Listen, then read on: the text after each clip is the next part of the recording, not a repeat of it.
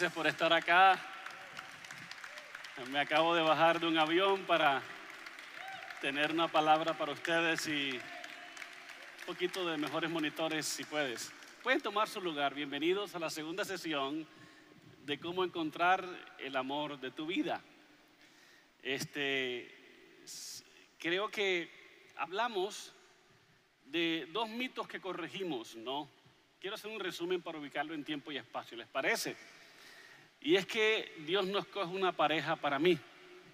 Dios te da principios para que tú puedas hacer una buena elección.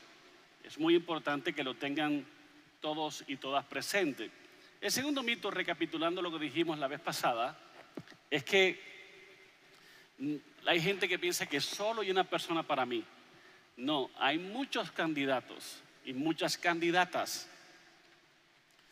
Pero la guía del Espíritu Santo, ¿verdad? La guía de los pastores, de los padres, ayuda mucho y de amigos, ayuda mucho. Y habíamos hablado que hay tres cosas sencillas que debemos tener con esa persona que creemos que es el amor de nuestra vida. La primera cosa es que debe haber unidad espiritual. Si no hay unidad espiritual, no puede haber un noviazgo, mucho menos un matrimonio. Con unidad espiritual es que sea creyente, ¿verdad? La Biblia dice, no se asocien íntimamente con los incrédulos. ¿Cómo puede la justicia asociarse con la maldad?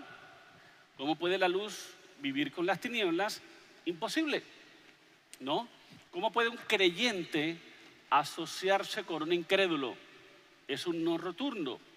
La Biblia dice, no se asocien con incrédulos formando una pareja desigual. Yo sé que algunas de ustedes están desesperadas, pero les voy a decir algo. Es mejor, ¿verdad?, quedarse solteras que tener un mal matrimonio. Usted no sabe el infierno que es casarse mal.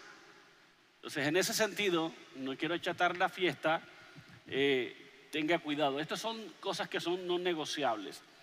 La segunda cosa que habíamos aprendido, además de tener una unidad espiritual, es que debe tener una vida con propósito compatible, ¿verdad? Una vida con propósito compatible.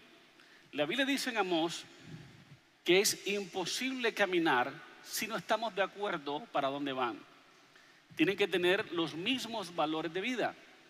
Una de las cosas que María Paula y yo ha hecho nuestro matrimonio tan sólido por tanto tiempo es que desde antes de novio sabíamos lo que queríamos en la vida. Yo tenía un llamado, ella reconoció ese llamado, ella igual, ¿y qué pasó?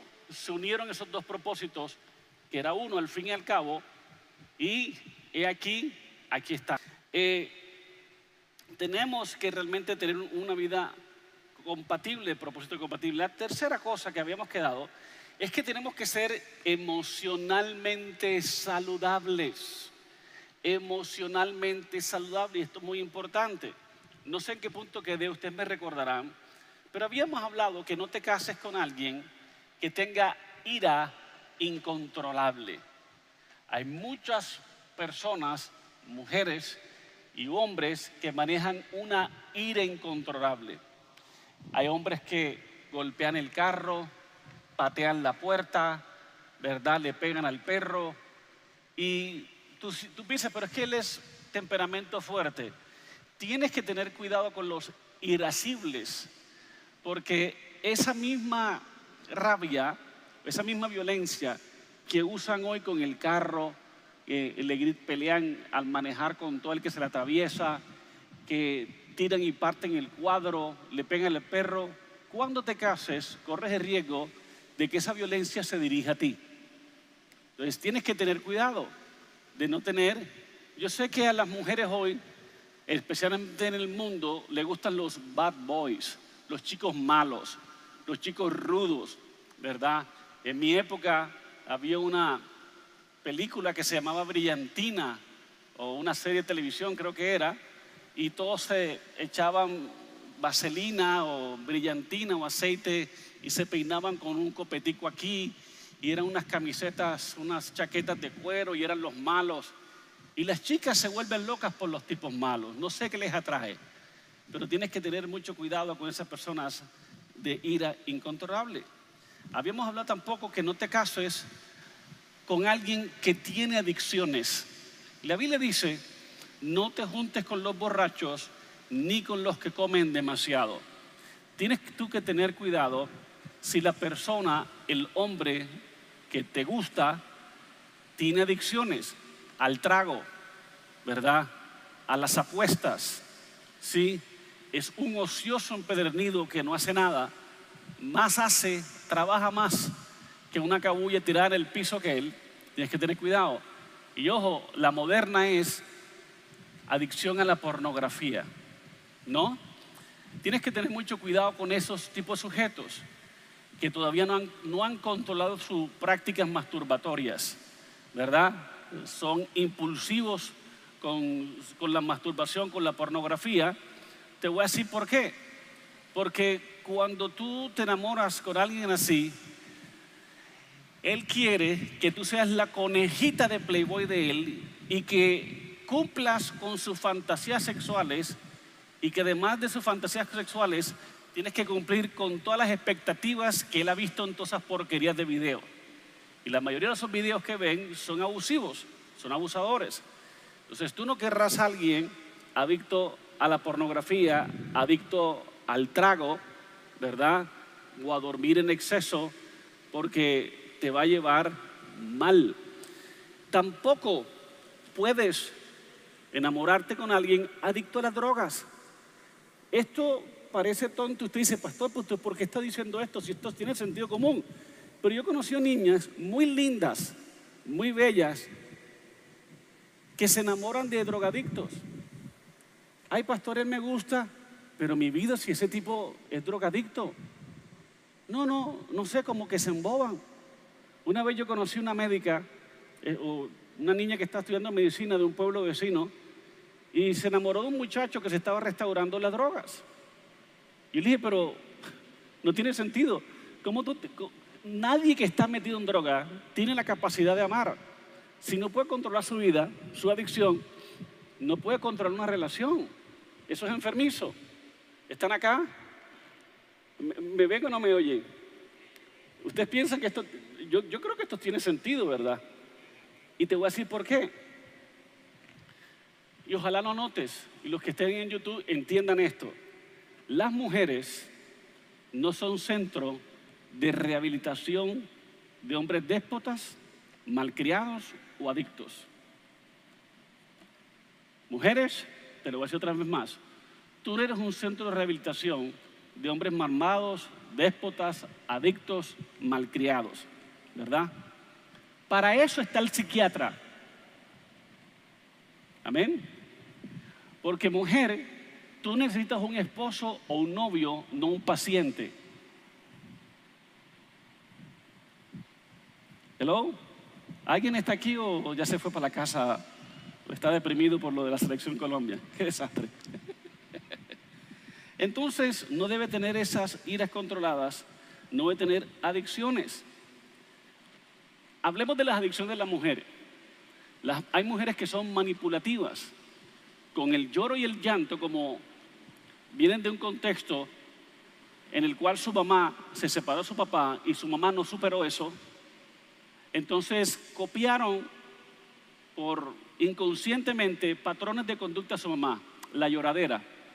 Porque con la lloradera hay mamás que consiguen todos los maridos. Entonces, tienen la adicción a llorar y a manipular con el llanto. Las mujeres manipulan en el matrimonio y en el noviazgo por dos cosas, por lloros y por sexo. Esas son las dos herramientas más manipulativas de las mujeres en los matrimonios y en los noviazgos. Entonces tú no vas a querer una mujer que todo el día esté manipulándole a usted. Pero otra adicción de las mujeres que son adictas a las compras. Ojo con la gasolinera. Hay mujeres que son interesadas. Hay mujeres que le gusta la plata del tipo y las mamás las educan Cásate con un buen partido. Y buen partido es, no es que sea jamás ni facao, sino que, que tenga plata. Entonces, hay mujeres que son impulsivas al comprar, ¿verdad?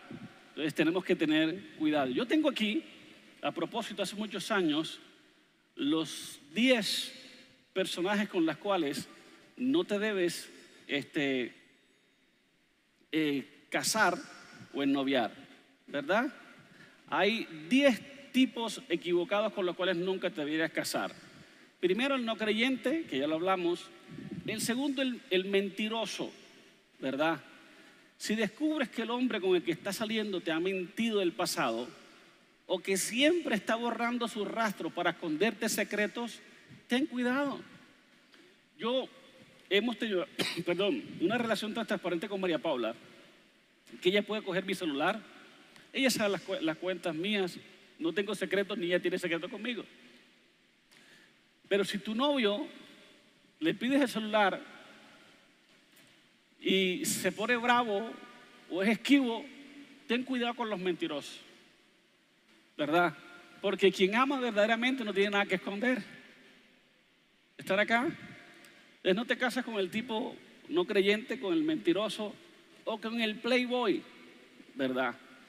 Este, porque me gustaría poderte decir que si encuentras un tipo guapo en la iglesia, ¿verdad? Eh, puedes considerar que vive la pureza sexual. No es cierto, ¿verdad? Hay muchos hombres que se hacen pasar por cristianos, que ya vivieron su mundo y están hartos del mundo y quieren buscar vírgenes en la iglesia cristiana evangélica. Entonces tienes que tener cuidado con esos sujetos. Un tipo playboy, ¿verdad? Que te, te quiere llevar a la cama no es del todo cierto. Con el adicto, tampoco lo habíamos hablado. Tampoco con el perezoso. Ojo muchachos, por favor, y muchachas, tengan en cuenta a los adictos al videojuego. Hay muchachos que viven atados a la FIFA esa, atados a los juegos de videos, atados, todo el día viven eso. Y hay mujeres también atadas a las redes sociales. Mire, eso te va a quitar la capacidad de ver tu pretendiente, de poder discernir qué es lo que Dios tiene para, tu vida, ¿verdad? Este, está el narcisista. El narcisista se pasa seis horas en el gimnasio. Son los que se toman fotos del cuerpo de él en la playa mostrando el pecho y los músculos. Esos son narcisistas. Igual hay mujeres narcisistas. Eso es una condición patológica en psicología, ¿verdad? Porque esa persona que está mostrando su bíceps o su pecho en el Instagram o la mujer que está mostrando su cuerpo, ¿verdad? Está centrada en sus apariencias, en sus propias necesidades y nunca va a poder amarte sacrificalmente como Cristo ama la iglesia porque Él es el protagonista de la película. Tú simplemente eres la coestrella que la matan en un accidente. ¿Están acá o no están acá? Amén o no amén. Tampoco te cases con el infantil. Hay gente, y nosotros hemos ayudado a muchas personas así, que viven, tienen 35 años, 29 años, 27 años y viven con la mamá. Me metí el lío. Tienes que tener mucho cuidado con ellos. yo, soy un mentor a ellos porque nadie les ha dicho, ellos no tienen una formación, pero varios de mis mejores amigos en la iglesia, de mis mejores líderes, ¿verdad? Se casaron a los 30, a los 31, a los 29, a los 27, ya tarde. Para mí, 28, 29 años es tarde por lo menos se casaron y se casaron bien. Pero vivían apegados a su mamá porque tienen un vínculo emocional con su mamá. Y he visto, estoy pensando en este momento en dos, tres casos de la iglesia de jóvenes, ya no son jóvenes, que ya son hombres, cuarentones, que nunca se han casado porque tienen una conexión emocional con su mamá. Es el famoso complejo de Edipo no han cortado el cordón umbilical de su mamá y están apegados en una relación enfermiza con su mamá. Su mamá no le tolera otra niña Y ese es el famoso hijo consentido. Entonces, y estoy pensando en esa persona en este momento que todavía no se ha casado en la iglesia, ha conocido, ha salido con muchas, pero con ninguna se pega. Y si tú vas al fondo de esa situación, vas a encontrar que la mamá está todavía atado al cordón umbilical de la mamá. ¿Están entendiendo o no están entendiendo? ¿Cierto? Sigamos con nuestra lista de salud emocional en este momento, por favor, para que puedas entender.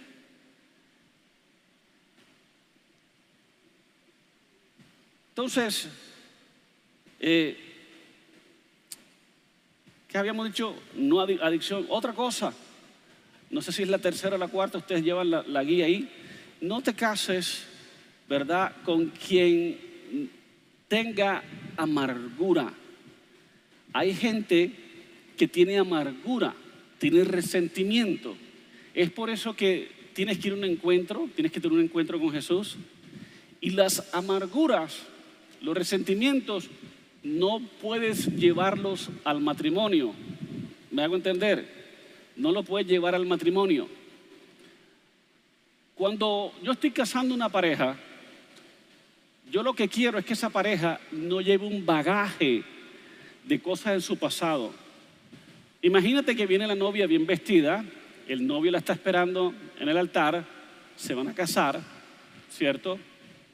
¿Y qué sucede?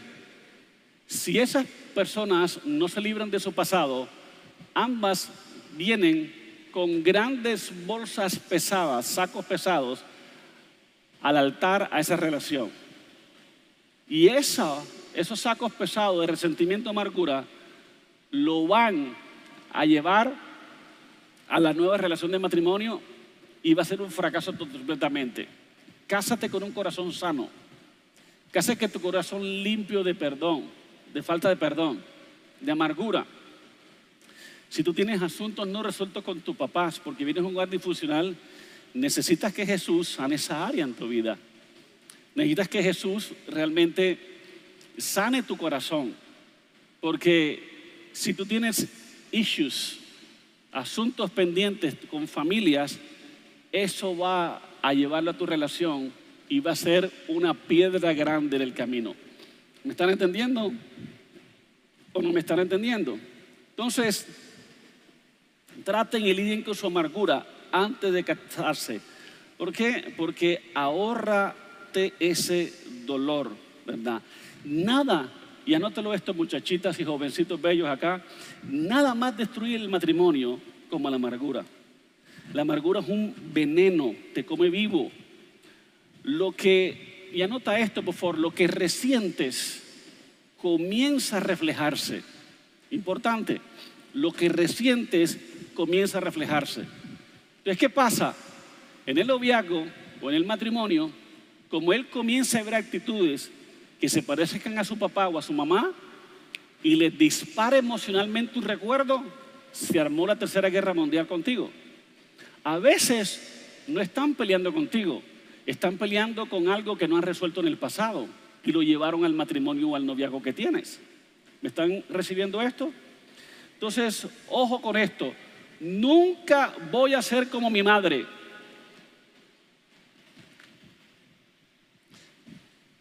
¿verdad? Te voy a decir algo, lo que sea que resistas, persistes. Es como como comienzas a empujar un clavo en una madera y se comienza a resistir. Entra más y más profundo en la madera. Lo que resistes, persistes. Entonces, esa frase es que yo nunca voy a hacer con nada con mi mamá. Nunca voy a ser como mi papá. Nunca voy a ser como mi madre. Nunca voy a ser como mi padre te están hablando de que tiene un asunto no resuelto y hay que ministrarlo, tiene que sanarlo.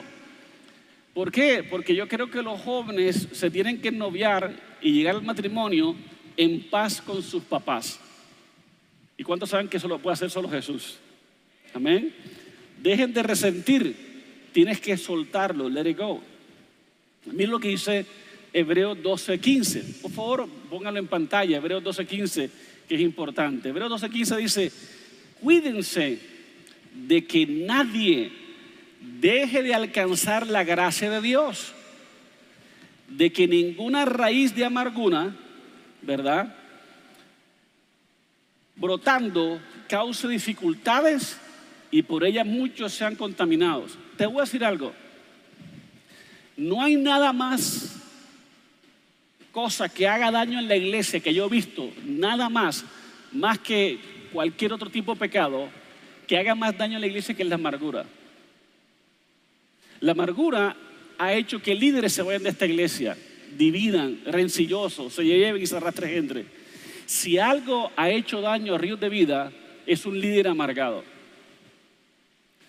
Si ese poder lo tienen con la iglesia de dividirla, también lo van a tener la amargura de dividir tu hogar. Entonces tienes que tener mucho cuidado porque a veces el esposo arrastra la amargura de él a la esposa o viceversa. Y eso termina siendo un fracaso. ¿Están acá no están acá?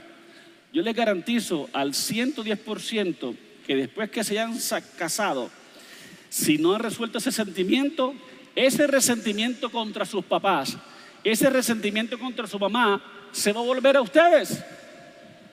Hello. Una muchacha que ha tenido problemas con su papá, yo le garantizo que la va a tomar contra el esposo o contra el novio. Y damas, si quieren saber cómo las va a tratar su esposo, vean cómo su hijo trata a sus padres. Eso me lo enseñó Pastor John hace muchos años, ¿verdad? Vean la clase de respeto que le dan a su mamá. Porque la misma clase de respeto que le dan a su mamá, te la dan a ti. Pastor John nos enseñó hace mucho tiempo, así como trata a su hermana, te tratará así. Así como ella trata a su hermano, te tratará así. Así como ella tratará a su papá, te tratará así. Si ella tiene un papá que es un desvirulado, que hizo y deshizo y tiene odio con su papá, Señor, sana ese corazón primero, que tenga una restauración en su alma, en su mente, en su espíritu, que tenga sanidad total, para que ese resentimiento y odio no la agarre o no la coja con el novio, con el esposo. ¿Estamos o no estamos? Mira lo que dice en esta versión. Cuídense de que nadie deje de alcanzar la gracia de Dios. Cuando hay amargura, no hay gracia para vivir. Todo es un complique. Se vuelve peor y más amargado. Y malaya sea, malaya sea la vida. No friegue yo para qué nací y yo para qué no sé qué más cosas. Esta vida es una porquería. A mí nada me sale bien. Ojo con eso. Tiene asuntos pendientes. Porque cuando una raíz de amargura brota, causa dificultades y contamina a todo el mundo. Amén.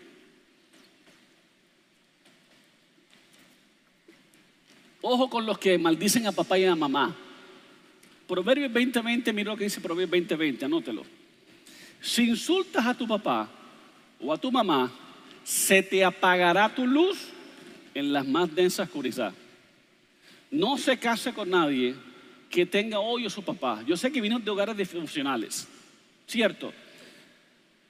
Yo sé que ustedes tienen unos papás que son unos completos tontos, ¿verdad? Ridículos. Pero saben que por amor a ti mismo, por amor a tu novia, a tu futura esposa, perdónalo. Él no se merece perdón, pero tú sí te lo mereces. Ya usted le he enseñado cómo se perdona, cómo se hace fiel. Es una predica mía en internet. Mírela. Y mire los mitos del perdón que tengo en mi canal de YouTube, para no seguir con esto, pero ¿qué significa esto? Que si tú tienes a alguien que maldice a su papá, se le apaga la lámpara. Y si se le apaga la lámpara en la más densa oscuridad, quedó perdido. Señores, cásense con, alguien que tenga relaciones sanas con sus papás. Si sus papás no se han arreglado y todavía hay, hay problemas, porque yo entiendo los hogares que hay violencia familiar, hay abuso físico, hay abuso verbal, psicológico, hasta sexual. Mantenga las distancias con esos seres que dicen ser sus papás, pero con un corazón sano, ¿verdad? Amén. ¿Por qué? La Biblia dice, pastores, que mis padres no merecen ser honrados. Y tiene razón. Por todas las tonterías que hicieron tus papás no merecen ser honrados. Pero te voy a decir algo. Quizás nunca ni siquiera lo has conocido. De pronto puede ser tu caso. Quizás sean alcohólicos. Quizás te golpearon. Quizás te abusaron. ¿Y sabe qué? lo siento. De verdad lo siento y me produce dolor pastorear jóvenes donde el 90% no tuvo papás. Pero ¿saben qué? La gente dice, ¿por qué Dios escogió los padres que tengo? Mis padres no se pusieron de cuclillas conmigo para jugar conmigo en la infancia. De hecho, me lastimaron. Pero ¿sabes qué? Son tus padres. ¿Por qué Dios escogió a esas personas para que fuesen mis papás? Sin importar que hayan sido padres buenos, malos o terribles, Dios los escogió. ¿Por qué? Porque tenían el ADN exacto para crearte a ti. Fue la única razón. Y Dios estaba mucho más interesado en crearte que en sus habilidades como padre. Dios estaba más interesado en ti que en el desorden de ellos. Así que pueden haber sido unos padres terribles, pero tú no existirías si no fuera por el ADN de tu papá y tu mamá. ¿Qué te estoy pidiendo en este momento? Honra la posición de padre, pero no honres la conducta abusiva de ellos. Una vez más, honra la posición de padres, uno honra la posición, pero no necesariamente uno honra a la persona o a la conducta más bien, ¿verdad? No honres sus pecados, no honres sus rechazos, no honres sus abusos, no honres todo lo malo que te hicieron, pero honralos como papás. Amén. Amén. La Biblia no dice que hay que honrarlos en sus pecados, ¿verdad? La Biblia no dice que hay que honrar en sus abusos, en sus rechazos. Ustedes tienen que honrar el hecho de que Dios los escogió para que fueran sus padres. Ellos tienen el esperma y el óvulo para crearte y eso es lo que hay que honrar. El resto de sus pecados no los honren. No honre su alcoholismo, su adicción, que se yo, ni su amargura, ni su ira incontrolada. Amén. ¿Estamos bien? ¿Vamos bien o nos vamos mal?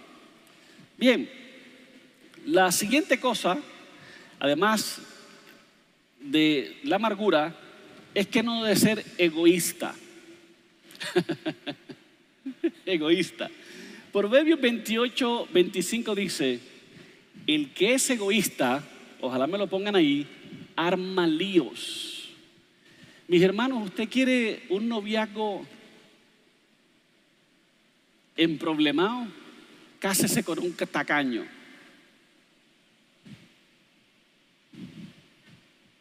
Yo conozco gente que son tan tacañas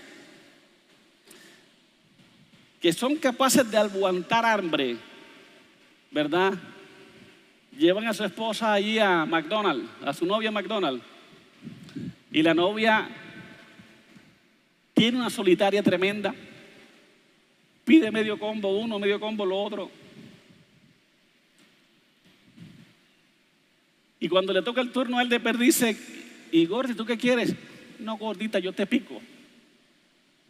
Porque no quieren gastar. Yo creo que hay que tener presupuesto, pero tampoco tan tacaño. Yo conocí un señor, historia de la vida real, un pariente de un familiar muy cercano, que se casó y se fue de luna de miel sin la esposa. Se fue a una isla y un amigo se lo, encontró allá. Y resulta que cuando el amigo le encontró, oye, fulanito de tal, ¿cómo estás? ¿Qué haces por aquí?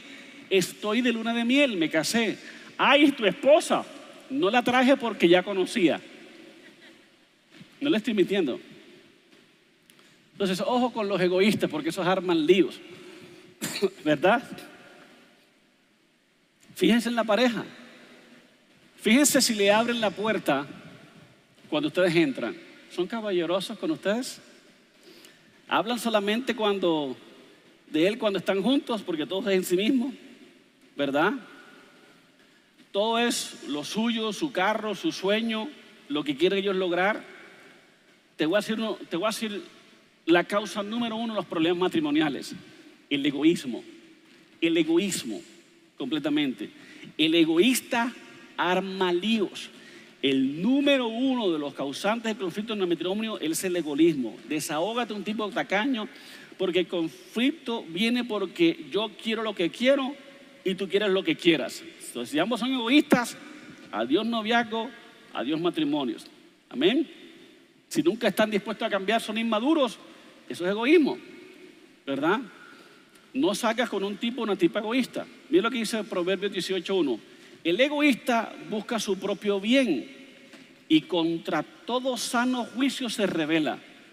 Por favor, escuchen ese verso, por favor, y ténganlo allí, porque estos son principios que no son negociables.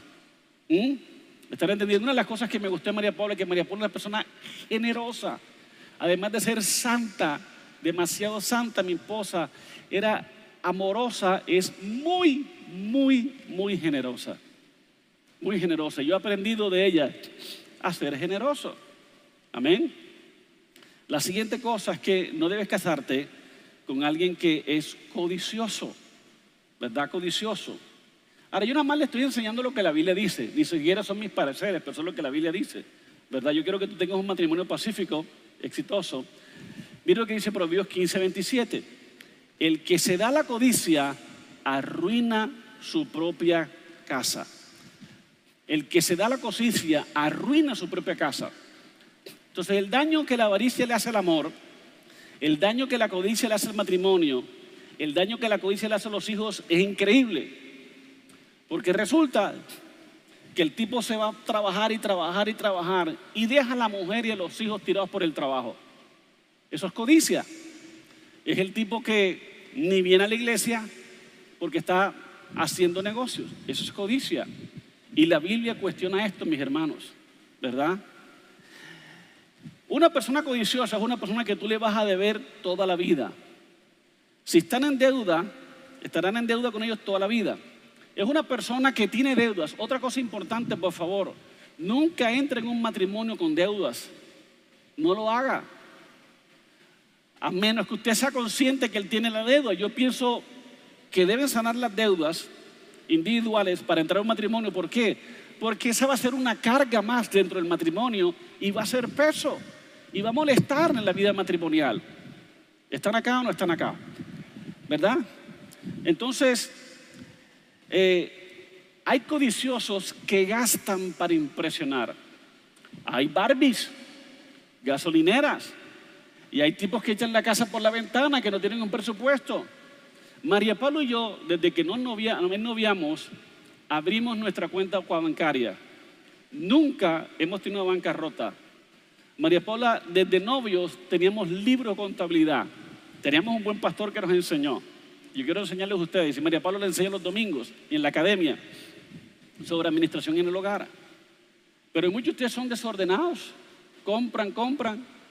Quieren el zapato de Messi, la camisa de Ronaldo, el reloj de no sé quiéncito, el PlayStation. Compran lujos, pero no saben administrar dinero. Y eso genera codicia, porque se visten para que otros lo vean. Si usted ve, yo soy un pastor muy fresco en ese sentido, yo no uso joyas, no lo ha notado, no las uso, ¿verdad? A menos que me vayan a tomar una foto, le pido prestado a un amigo que me la preste y me tomo, pero no, no tengo joyas. Nunca ando con plata jamás. Si el ladrón me viene a mí y me atraca, me tiene que prestar para el bus. ¿Mm? Generalmente porque soy un buen administrador de los recursos. No hago nada por apariencia. Usted no me ve usando los cinturones ferragamo de los pastores modernos hoy. Hay hombres de Dios que se los merecen, pero hay un poco guanabí que se emperifollan y, eso a mí yo no sé qué me da, honestamente. Y me acusan a mí del Evangelio de la Prosperidad y soy el, el peor que se viste. Yo a veces salgo vestido, ¿verdad? Y mi, mi, esposa me dice caja fuerte porque no se sabe la combinación. De hecho, esta ropa me la sacó mi hijo. No tengo ni idea. Yo lo que, lo que sea cómodo, me lo pongo. y ahí voy. Y siempre perico con los mismos pantalones, con los mismos zapatos, ¿verdad? Me encanta la comodidad. Ojo con la codicia, ¿verdad? Amén un amén. Cásense con alguien que sea generoso y bondadoso. El primer, ojo acá, indicativo de salud emocional es que sea bondadoso y generoso. Y eso, mis hermanos, era yo y era María Paula. Éramos los dos. Generosos y bondadosos. ¿Por qué me quiero casar con alguien que es bondadoso? Porque es importante. ¿Por qué me quiero casar con alguien porque es bondadoso? Porque la Biblia dice que el generoso prosperará. Si tú te casas con alguien generoso, con alguien que no le cuesta dar diezmo, mire, nosotros desde que nos casamos, preferíamos, desde que nos ennoviamos y desde que nos casamos, preferíamos de dejar de comer, pero el diezmo se lo damos a Dios. Y nunca nos ha faltado nada. Cuando recién empezamos la iglesia, por nueve años, yo no recibí un sueldo. De hecho, muchos de ustedes se van a pensionar primero que yo. Muchos de ustedes en cinco años, no sé, en diez años se van a jubilar, pensionar, porque cotizaron semanas y yo voy a estar predicando como loco, cotizando semanas 15 años más después que usted. ¿Cuándo ustedes van a orar por mí? A ver cómo me aparezca en esas semanas laborales que no coticé, porque yo no laboraba. Pero nunca nos faltó pan para comer. A veces no teníamos por qué comer y eran las 7 de la noche. Vivíamos en, en un barrio ah, no donde yo nací. Y siempre nos apareció un mercadito en la puerta de la, en la puerta, ¿verdad? un mercadito. Alguien nos los enviaba. A esos angelitos que Dios usaba en nuestra congregación. ¿Mm? Y es por eso que yo ah, entendí que a Dios lo que es de Dios y a César lo que es de César. Si le diezmo, si le ofrenda, lo dábamos. La casita verde, la casita verde nosotros enviamos ofrenda misionera a África, a India, ¿verdad? Porque esa era la generosidad nuestra. Y siempre ha sido así. Y por eso le enseñamos generosidad. El bondadoso, dice Proverbios 11, 17, se beneficia a sí mismo. Amén. Entonces trae prosperidad. El egoísmo trae problemas. La amargura problema. La avaricia problema. Las adicciones problema. Pero la generosidad y la bondad traen beneficios. Amén. Amén. Por último, para terminar, cásate con alguien que diga siempre la verdad. Que sea honesto. Honesto. Proverbios 27, 27 dice, los justos caminan con integridad. Mire, mire, mire, mire esto, mire este verso. Los justos caminan con integridad. Benditos los hijos que siguen sus pasos. ¿Usted quiere tener hijos bendecidos? Diga la verdad. Nunca diga mentiras. ¿Sabe que yo soy bien malo para mentir? De hecho, yo nunca he podido hacerle una fiesta de cumpleaños sorpresa a María Paula porque se me sale. No tengo esa capacidad en mí, ¿verdad? No sé guardar un secreto porque no sé mentir. Me cuesta. ¿Y sabe por qué mis hijos son bendecidos?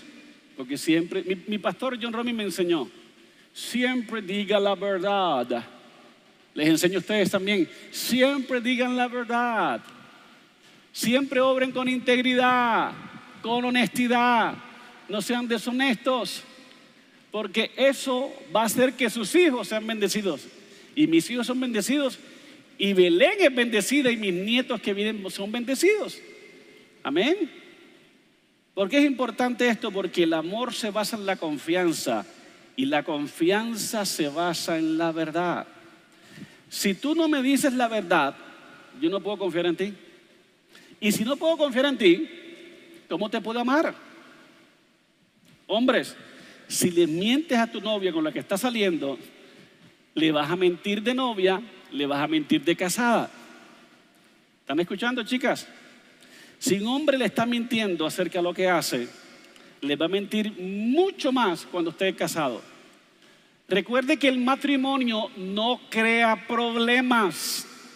El matrimonio los revela y los amplifica, pero no crea los problemas. ¿Están acá o no están acá? Amén. Yo lo estoy diciendo porque quiero protegerlo. Nuestra cultura enseña lo contrario, que hay que ser malo, que hay que ser sexy, que hay que ser bien parecido, que lo uno, que lo otro, eso es pura mentira. Realmente eso no es del Señor. Por eso yo le digo a las mujeres, miren mujeres, chicas bellas que están en esta iglesia, no busques un hombre lindo y simpático, inteligente, no necesariamente. Busca un hombre que ama a Dios. Pues el hombre que ama a Dios sabe amar a la mujer. ¿Me obedecen a eso, mujeres? Te voy a decir por qué. Y aquí voy a dar unos tips finales antes de irnos. La mayor muestra de amor en el noviazgo es el respeto mutuo que se tengan. Mi mamá, cuando recién me novié con María Paula, me tuvo que enseñar y hablar sobre el respeto que debíamos tenerlo del uno al otro. Yo recuerdo que su conversación con mi mamá. Me decía, respétense y respétala. El amor en un noviazgo o la muestra de amor en un noviazgo es respeto mutuo que se tengan. Anota esto si lo quiero, por lo menos oiga. Toda relación de noviazgo, toda, debe tener como único y final objetivo el matrimonio. ¿Me entendieron? No vamos a pasar el rato jugando con los sentimientos a ver qué pasa, no. Toda relación de matrimonio tiene que tener como objetivo final el, el matrimonio. Otra cosa, mujeres, no idealicen al tipo. Yo encuentro esto muy doloroso. Hay dos errores que se cometen mucho las mujeres sobre todo, y los hombres los cometen, que es la idealización. ¿Qué es la idealización? La idealización es que tú ves una persona perfecta.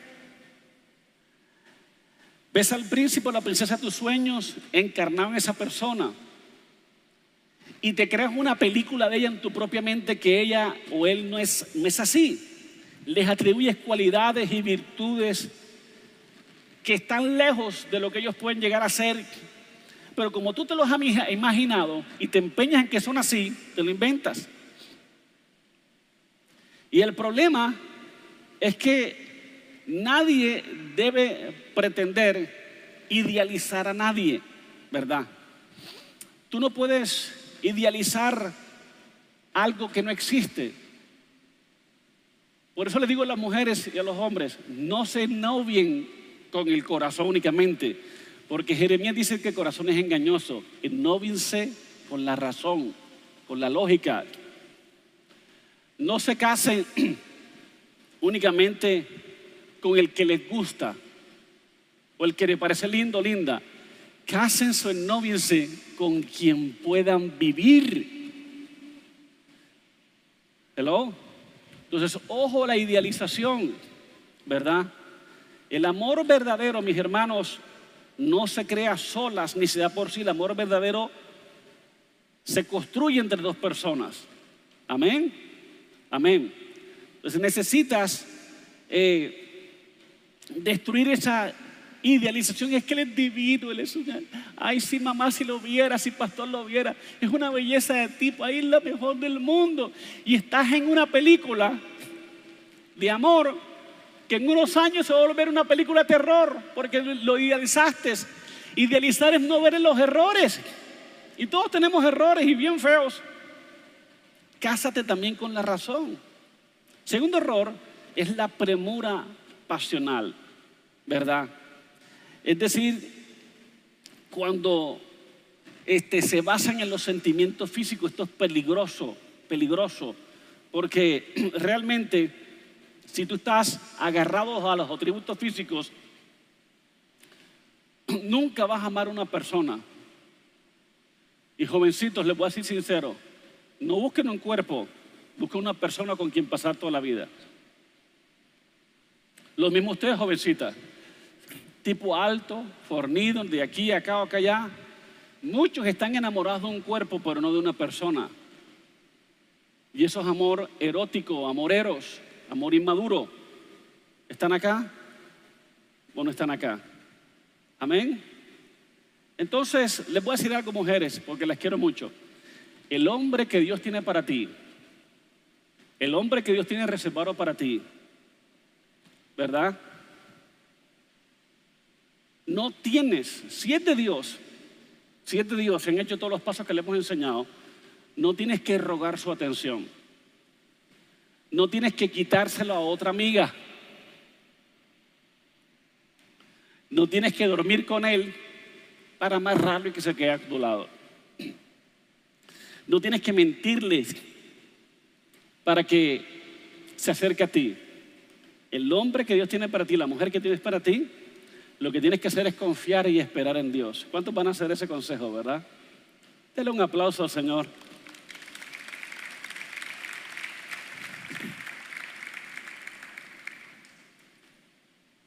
Ah,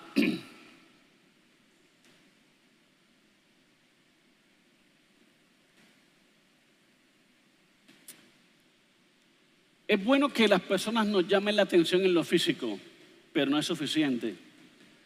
¿Por qué? Porque si por el físico te atrajo, cuando el físico se acaba, se acabó el amor. Es como el, canto en mi época. Te quería era por el pelo, te lo cortaste, ahora no te quiero. ¿Cuántos recuerdan eso? No se cansen por el físico, por favor. Dios siempre le da lo mejor. Te voy a decir esto, por favor. Y esta es la frase del millón. Nunca lo olvides. Anótala, enmárcala, tuiteala, postéala. Di que es tuya. Ni siquiera me menciones a mí si quieres. Esto es lo que yo he aprendido con María Paula. Y de hecho no, no es una frase mía de Leonard Ravenhill. Dice, Dios siempre le da lo mejor a aquellos que le dejan a Él la lección. Una vez más, Dios siempre te dará lo mejor o le da lo mejor a aquellos que dejan a Él que elija, que dejan a Él la mejor elección. Déjale a Dios que escoja, que te mire, que te guíe, que te llene, ¿verdad? No construyas un noviazgo, un matrimonio sobre atracción sexual, ni por miedo a la soledad. me estoy quedando. Tranquila, tranquila. Ora al Señor. Dios hace milagros, ¿verdad? Hay muchas cosas que si no las sopesamos nos van a llevar a un divorcio. Y yo estoy seguro que Dios tiene lo mejor para tu vida. Un mal matrimonio, ¿verdad? Recuerda esto, un mal matrimonio es mil veces peor que quedarse soltero.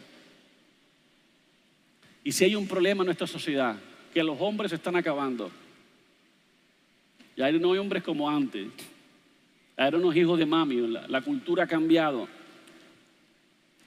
Entonces, ¿qué te digo yo? en ese sentido, mi hermano. Tranquilo, ¿verdad?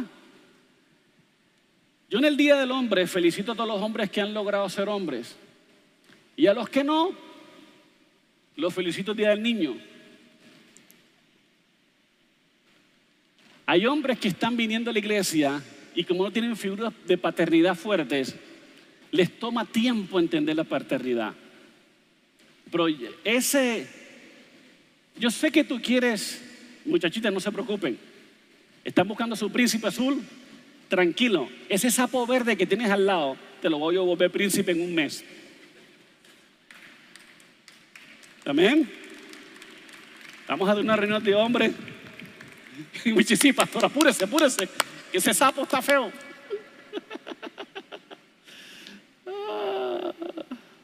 Amén. Son muchas las cosas que puedo aquí decirles. Pero termino con esto.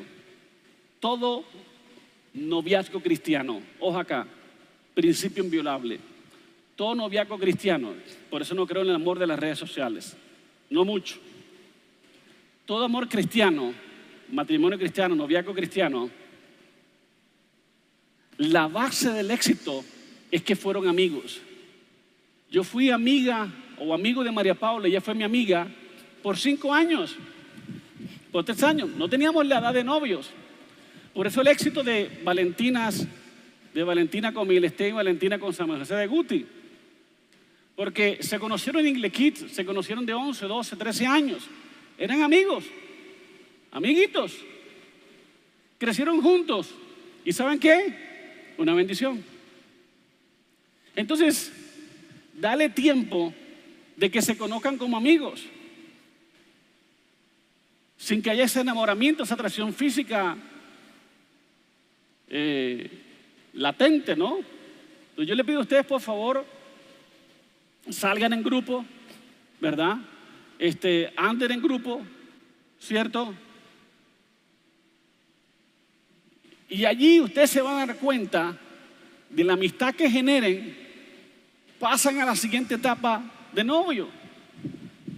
Porque el mundo les invita a ustedes a noviarse con el famoso amor a primera vista. Eso es una mentira. Eso no existe. Conózcanse. Ahora no le estoy diciendo que sea cinco o seis años como María Pablo y yo, pero pueden ser un tiempo, seis, siete, ocho meses, un año. O sea, conoce una persona en todas las etapas de tu vida. Mira cómo reacciona cuando las cosas no se le dan. Mira cómo reacciona ante el fracaso, cómo reacciona ante el éxito. Mira, mira cómo se comporta cuando está triste. Mira cómo se comporta cuando está alegre. Eso no puedes conocer en un mes. Tú no puedes conocer a una persona en un mes. Tú tienes que conocer a una persona por lo menos un año, dos años, tres años, ¿verdad? Toma tiempo conocer a una persona. Entonces, el problema es que el problema por el cual usted no se han noviado es porque no sabe ser amiga. Si amiga, eh, sin ningún interés, ninguna sobre la manga, sea amigo, ¿verdad? Tengan amistades, salgan juntos, salgan en grupo y conózcanse. Eso es súper importante. Estos seminarios lo estoy haciendo a propósito para que medio se conozcan. amén. amén. ¿Sí o no? ¿O no?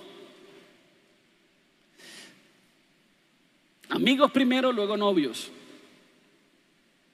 Te voy a decir por qué. Porque yo en todos los matrimonios digo esto que me enseñó mi papá y un pastor hace muchos años. Cuando yo me casé, me dieron el mejor consejo de mi vida. Me dijeron, haz de tu esposa no solamente tu esposa, sino tu mejor amiga. Y desde ese momento en mi María Paula se volvió mi mejor amiga. Yo no creo que ningún hombre debe tener su mejor amiga fuera del matrimonio, sino su esposa. Y viceversa. Y me dijeron, ¿por qué?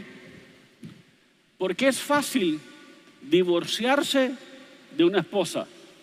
Hay una plaga de eso por todo el mundo. Pero es difícil abandonar a tu mejor amiga. Con María Paula buceamos juntos, hacíamos snorkel juntos, muchas actividades juntos. Se volvió mi confidente, mi amiga, mi amante, mi esposa.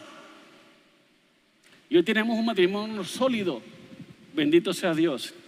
Amén. Y yo oro para que tú también lo tengas. ¿Están acá o no están acá? Así que, mis hermanos, yo creo que les he predicado todo lo que puedo haberles dicho hoy. Acabo de bajarme un avión. Hoy tuvimos oración a las 4 de la mañana en Miami. La iglesia en Miami está bueno. Y si se quieren casar en Miami, allá los casos. ¿Cuántos de ustedes han gozado de esto, verdad? ¿Cuántos de ustedes han aprendido algo, verdad? Sé que están tristes, no porque no tienen novio, sino porque Colombia no va al mundial, a menos que Perú haya ganado o perdido. Quedamos eliminados, ¿verdad? Yo creo que ustedes nada le están parando con esta prega, sino que están pendientes del partido. pero bueno, di lo mejor de mí. Vamos a ponernos en pie, vamos a orar. Les voy a decir el secreto que el Señor me decía esta mañana en la oración en Miami. Nos pusimos en un parque a orar. La oración es clave. Sea una persona de oración. Y yo les puse una tarea a ustedes. Oren por seis meses, todos los días. Señor, dame un novio, una persona, mi compañera de vida. ¿Verdad? Creo que le puse esa tarea hace unos 15 días. Porfa, síganlo haciendo. ¿Por qué? Porque a veces el Señor te abre los ojos. Y lo que me estoy dando cuenta es que están buscando tipos por la internet en otros países cuando están aquí. Pero Dios no les ha abierto los ojos, no tienen los ojos abiertos, están cegados, están idealizando. En el grupo de jóvenes donde yo estaba, todas las personas, escúchese bien, estadística mía comprobada, todas las personas que en el grupo de jóvenes se casaron por fuera, sabiendo que yo tenía un amigo que yo sabía que su esposa y su novia era fulana de tal, otra amiga del grupo, pero él escogió por otra. Todos se divorciaron. Todos se les acabó el matrimonio. Un desastre. Porque yo no creo que Dios no las ponga difícil, honestamente. No las pone difícil. Y a veces te va a pasar lo que le va a pasar a papá Abraham. Que Dios te va a abrir los ojos y te va a aparecer tu carnero trabado en un zarzal en lugar de tu sacrificio. Y yo necesito, por favor, que todos ustedes puedan entender. Mire, y se lo digo una vez más. Alguien que te destruye tu salud mental no debe llamarse el amor de tu vida. No lo hagas, por favor. No lo hagas. Yo lo único que les pido a ustedes es que ámense, amen a Dios con todo el corazón, búsquenlo. Y en la oración viene la revelación. Involucren a sus papás, si los tienen. Involucren a sus líderes. Involúquense, involúcrenos a nosotros. Nosotros queremos ayudarte en esta estación de tu vida. Danos ese privilegio. Cuéntanos, dile qué está pasando en tu corazón. Queremos ver en qué, en qué etapa te sientes, qué, etapa, qué dudas tienes, ¿verdad? Y podemos ayudarte en tu proceso. Y yo sé que Dios, si ustedes están en esta iglesia, tienen un ADN sano de familia. Porque mis hijos se casaron virgen en el matrimonio, yo me casé virgen en el matrimonio, yo no conozco otra mujer, no me he acostado con nadie nos hemos casado bien. No somos perfectos, pero somos felices. Y yo creo que si tú te pegas a la rueda, eso se te va a pegar a ti. Y vas a tener un noviazgo con propósito. Pero ojo, a mí me gustan los noviazgos. ¿Cómo sé el distintivo si te casaste bien o te casaste mal después de la boda? Yo lo noto así. Porque cuando esa persona te hace más buscar a Dios, fue de Dios. Cuando esa persona te jala de Dios, de tu lugar de asignación, no era de Dios. Cuando yo me casé, me fui para Lúmana de Miel y llegué el domingo a servir a mi iglesia. Amamos a Dios. María Paula me hace amar más a Dios.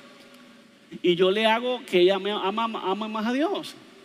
Cásate con alguien que te ayude a amar a más a Dios como tú. Esos no son simplemente misterios, son simplemente tips. Padre, en el nombre de Jesús lloro por estas personas bellas, preciosas. Yo sé que este año le darás la mujer, el hombre de su vida, Señor. Yo oro para que los ojos de su entendimiento se abran en esta hora. Yo oro para que ellos disciernan a quien tienen al lado. Para que puedan ver, como Abraham, ese carnero trabado en un zarzal que no veían antes. Revélales en la oración, en un ayuno, la mujer de su vida, el hombre de su vida. En el nombre de Jesús, Señor. Padre, y hoy, por el poder del Espíritu Santo, yo rompo en ellos toda ligadura emocional del alma, de relaciones infructuosas pasadas, en el nombre de Jesús las anulo. En el nombre de Jesús desechamos el miedo al fracaso, desechamos la amargura, la codicia, la avaricia, la ira descontrolada, sometemos nuestros temperamentos a ti, perdonamos a papá y a mamá y sanas corazones de aquellos que tuvieron hogares disfuncionales y que el perdón sea un bálsamo en su vida, Señor. Y gracias porque ellos van a poder tener la libertad de amar después de vivir una maldición de desamor en su casa o en su pasado. Gracias porque tú eres nuestro redentor. Tú redimes lo que se ha perdido. Tú restauras lo que se ha perdido. tú nos devuelves lo que se ha perdido. Y te doy las gracias, Señor, por aquellos que cometieron pecados sexuales. Dales la segunda virginidad, que puedan mantenerse virgen hasta el matrimonio. Señor, se rompe toda atadura a la pornografía, a la masturbación, en el nombre de Jesús, a la impureza sexual, a la lascivia, a la lujuria, en el nombre poderoso de Jesús, a las pasiones desordenadas juveniles, Señor, en el nombre de Jesús se rompen ahora. Trae sanidad, trae libertad, trae limpieza, trae santidad, que de pronto por eso es que no han visto la bendición en su área emocional. Señor, gracias por sanarlos, por perdonarlos. Recibe perdón de Dios ahora por tus pecados. Recibe restauración. Recibe liberación ahora. Recibe bendición del cielo. Recibe ahora en tu espíritu como un fuego que quema ese pecado. Que hay un anhelo de santidad en tu casa, en tu vida, en tu, en tu noviazgo, en el nombre de Jesús. Y que se consolide, Señor. Y gracias, Señor, porque en un año, más o menos, ¿verdad? Antes o después, vamos a estar casando parejas con propósito. Vamos a estar casando parejas, Señor, que te amen con todo el corazón. Vamos a estar casando quizás misioneros, casando quizás evangelistas, casando quizás pastores, casando gente del reino, casando gente para tu reino, para tu gloria, en un mundo donde nadie quiere saber de ti, Señor. En el nombre de Jesús, hacemos un pacto con nuestros ojos, un pacto para mirar lo sagrado y no lo vil. En el nombre de Jesús, Señor, hacemos un pacto con nuestro corazón de mantenernos limpios y puros y de tener nuestra segunda virginidad, de mantenernos limpios y puros de pecado hasta aquel día en que nos casemos, Señor. Padre, guárdalos sin caída. Dale fuerzas espirituales en su hombre interior. Revélale por tu espíritu, Señor, quién es y quién no es. Revélale, Padre Santo. Y yo declaro una multiplicación de novios, una multiplicación de matrimonios sanos que te darán gloria, que darán testimonio, Señor. Y una, una multiplicación de gente santa, de familia santa, que va a romper el modelo maldito y funcional con el que vinieron a la casa. Que no van a ser mujeriegos, que no van a ser adúlteros, que no van a ser fornicarios como en el pasado, sino que van a redefinir el nombre de su familia y le van a dar un nuevo nombre, una nueva entidad a su familia, a sus hijos, en el nombre poderoso de Jesús. Y oro desde ya por los hijos que estos matrimonios futuros van a tener.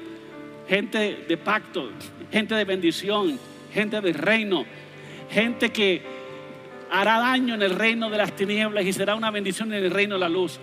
Gente que no le temerá a vivir los valores y principios morales.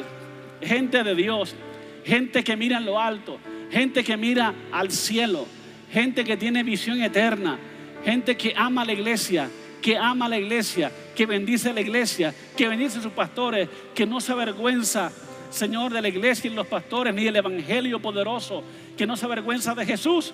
En el nombre poderoso de Jesús, gracias. Gracias, Señor. Ahora trae liberación, ahora trae consuelo, ahora trae paz, ahora trae quietud, ahora trae bendición, trae liberación ahora. Señor, dale finanzas, dale finanzas. Se casarán con casas. Se casarán y ya tendrán casa, ya tendrán carro, ya tendrán toda la empresa. Se casarán empresarios, Señor. Gracias, gracias, gracias, gracias. Gracias, amado Padre Celestial. En el nombre de Jesús. Les provees para el matrimonio les provees para el noviazgo, les provees para la casa, les provees, Señor. Tú eres Jehová Jireh, nuestro proveedor. Se rompe la maldición del abandono, se rompe la maldición, del abuso, se rompe la maldición del pecado, se rompe y nace una nueva raza, nace una nueva tendencia, nace algo nuevo en el árbol familiar, nace una nueva genealogía, una nación santa, un real sacerdocio alguien que se va a levantar por su familia, por sus hijos, en el nombre de Jesús, que va a llevar esta gran comisión, que va a predicar del Evangelio sin vergüenza, sin temor, sin miedo. Se levanta, se levanta, se levanta, se levanta. Ahora, ahora, ahora, en el nombre de Jesús. Y el pueblo dice, no los oigo, el pueblo dice.